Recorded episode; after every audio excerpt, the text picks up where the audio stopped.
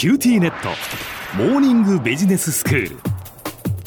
今日の講師は九州大学ビジネススクールでイノベーションマネジメントがご専門の永田晃也先生です。よろしくお願いいたします。よろしくお願いします。先生今日はどういうお話ですか？はいこれから何回かにわたって日本的経営とは何だったのかというテーマで、まあ、お話をしてみたいと思っています。はいここで日本的経営というのは、日本の高度経済成長期にまあ注目された、まあ、日本企業に固有のまあ雇用慣行ですとか、まあ、小取引の特徴を意味してるんですね。うん。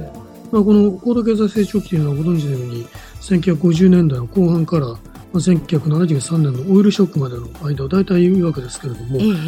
え、でこれ何だったのかというこう問い方はですね、はい、まあ、すでにこの日本的経営というのが過ぎ去ったものというふうにこう語っている方にも聞こえるかもしれませんけれども、そうですね必ずしもそういうつもりではなくて、ええ、まあ、そもそも何であるのか忘れられているように思われるので、日本的系の特質というものを再検討してみようというのがあのここでの意図なんですね。はい、まあ、その上でその特質が本当に過去のものになったのかどうかというのは、おいおい見ていくことにしたいと思います。はい。で、あの、初めに2つの点に注意していただきたいと思うんですが、うんまずあの一口に日本企業といっても、その実態はもともと業種だとか、企業規模ですとか、まあ、いろいろなこの属性によって異なるわけですね。うん、あらゆる企業に共通する特徴など、もともとないわけです。まあ、しかし、日本にこう発祥した企業に共通する特徴について、欧米の企業と比較した先行研究は、大変こう重要なことをいくつかしてきています。で、それはあの明らかにまあ歴史的、文化的な背景に由来すると見られるような特徴であるので、まあ、そういうものをこう理念的なモデルにしたのが日本鉄系という考え方なんですね。うん、まあ、これが社会科学の基本的な認識の方法論に当たるようなものなんですけれども、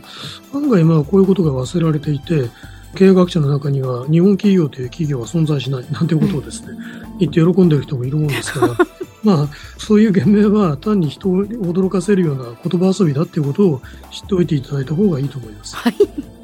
であの第2にですねあの高度成長期に注目されたっていうことが端的に示しているようにこの日本鉄系に対する関心っていうのは特にこう経済的な業績に結びつくような優位性に対する注目と結びついていたわけですね。うん、だけども実のところ日本鉄系にはどういう特質があるのかっていう問いとえー、競争優位の源泉であるのかどうかっていうことは全く別の次元の問題なんですね。はい、けれども、この2つの論点がしばしばあの混同されることがあって、まあ、その結果、高度成長期に見出されたこう日本鉄系の特質は、まあ、大した根拠もなく高度成長を支えた要因として称賛もされましたし、うん、そしてまたその同じ特質が、まあ、いわゆるこのバブル経済崩壊後の不況期になると、今度は競争劣位の要因として、低成長の要因として攻撃されるということにもなってしまったんですね。うんなるほど。まあ、言うまでもないことですけれども、この景気変動っていうのは、経済政策、まあ、特に金融政策の影響を強く受けるものであって、うん、企業経営の良いし悪しだけにこう期することは本来できないわけです。うん、まあ、したがってこう日本的経営に対するこういう評価っていうのは、まあ、経営の特質を競争優位だとか、その競争劣位の要因と同意視するっていう点で間違ってるし、それをまたマクロ経済変動の要因に短絡させるっていう意味で二重に間違ってるんですね。で、まあ、ここではまあこの点に注意しながら、まあ、日本的経営に関する議論を振り返ってみたいとあの思っています。はい。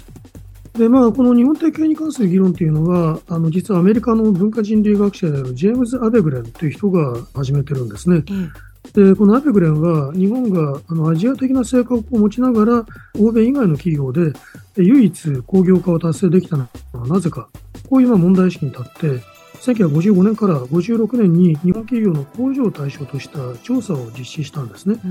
うん、でその中から特に大企業で観察された雇用慣行を分析して本をまとめているわけなんです。で、アベグレンは特に入社した従業員が引退するまで、えその企業で働き続けるものだっていうふうに考えて、で企業側も極端な状況が生じない限り、一時的にも従業員を解雇しないっていう観光に注目しました。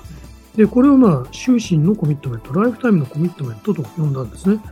で、これは今日私たちが終身雇用という言葉で知っている雇用観光であるわけですね。はいはい。それからまたアペグレンは、日本企業における従業員の処遇というものが、昇給とか昇進というものがこう基本的に勤続年数によって決まるような制度によって成り立っているという点にも注意を向けています。うん、でこれはまあ年功制という言葉で知られている処遇制度ですね。えー、でさらにまたあの戦後の GHQ の指導によって企業別労働組合というものが組織されたわけですけれども、まあ、その影響力が労使交渉においてはこう限定的である、比較的経営に対して協力的だということもですね、日本的経営を特徴づける一つの特質として挙げられているんですね。はい。でまあ、あの一方、アベグレンは、こういうまあ終身雇用だとか年功制という制度の下では、大規模な従業員を抱えるとともに、この昇進の機会を与えなければならないので、無駄なコストを増やして、まあ、意思決定権限を細分化される結果にもなるし、業務効率を犠牲にせざるを得ないといった問題が発生するんだということも指摘してるんです。ですからまあこうした分析を踏まえて導かれたアベグレンの結論というのは、欧米と人間関係の制度が違う国で、まあ、工業化を進めるためには、効率化が犠牲になると思えても、その国の習慣や方法をかなりの程度まで許容する必要があるというものだったんです。まあ、つまり、日本的経に関する議論というのは、初めからそこに優位性を見出していたかのように今日誤解されてるんですけれども、少なくともアベグレンはいわばこの工業化を達成するための必要枠としてそれを捉えていたんだと。ところが、まあ、高度成長期を通じて日本的経に対する関心が高まってくると、その特質は優位性の源泉と結びつけられるようになっていったわけです。1970年代になりますと、今度は終身雇用、年功賃金、企業別労働組合といった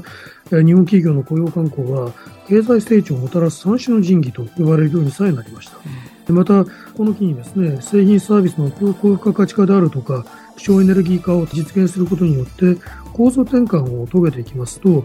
日本提携に対する関心がますます高まっていって、1980年前後になりますと、例えば、エズラ・ボーゲルのジャパンガズナンバーワンであるとか、ウィリアム・オーチのセオリー Z といったような本が出ていて、でこれはいずれも雇用慣行を基盤とする日本企業の集団的な経営の優位性というものを説く文献だったんですね。まあ、こういう状況だったということなんです。まあ、こういうことを踏まえて、日本的経営の特質とみなされてきたこういう雇用慣行というものが、その本当に変化したのかどうかということを追跡してみたいと思います。では先生、今日のまとめをお願いします。はい、えー、日本的経営とは何だったのかということでお話をして始めております。えー、終身雇用、年功制といった雇用慣行を要素として構成された理念的なモデルなんだということだけ、まずはちょっと念頭に置いておいてください。今日の講師は九州大学ビジネススクールでイノベーションマネジメントがご専門の永田昭也先生でした。どうもありがとうございました。ありがとうございました。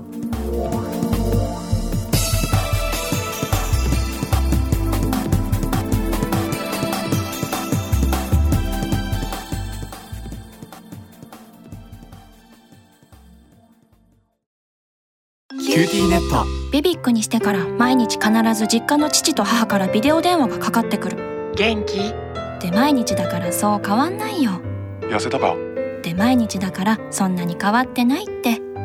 早く子離れしてくれ。暖かさとつながっている。九州のネットは BBIQ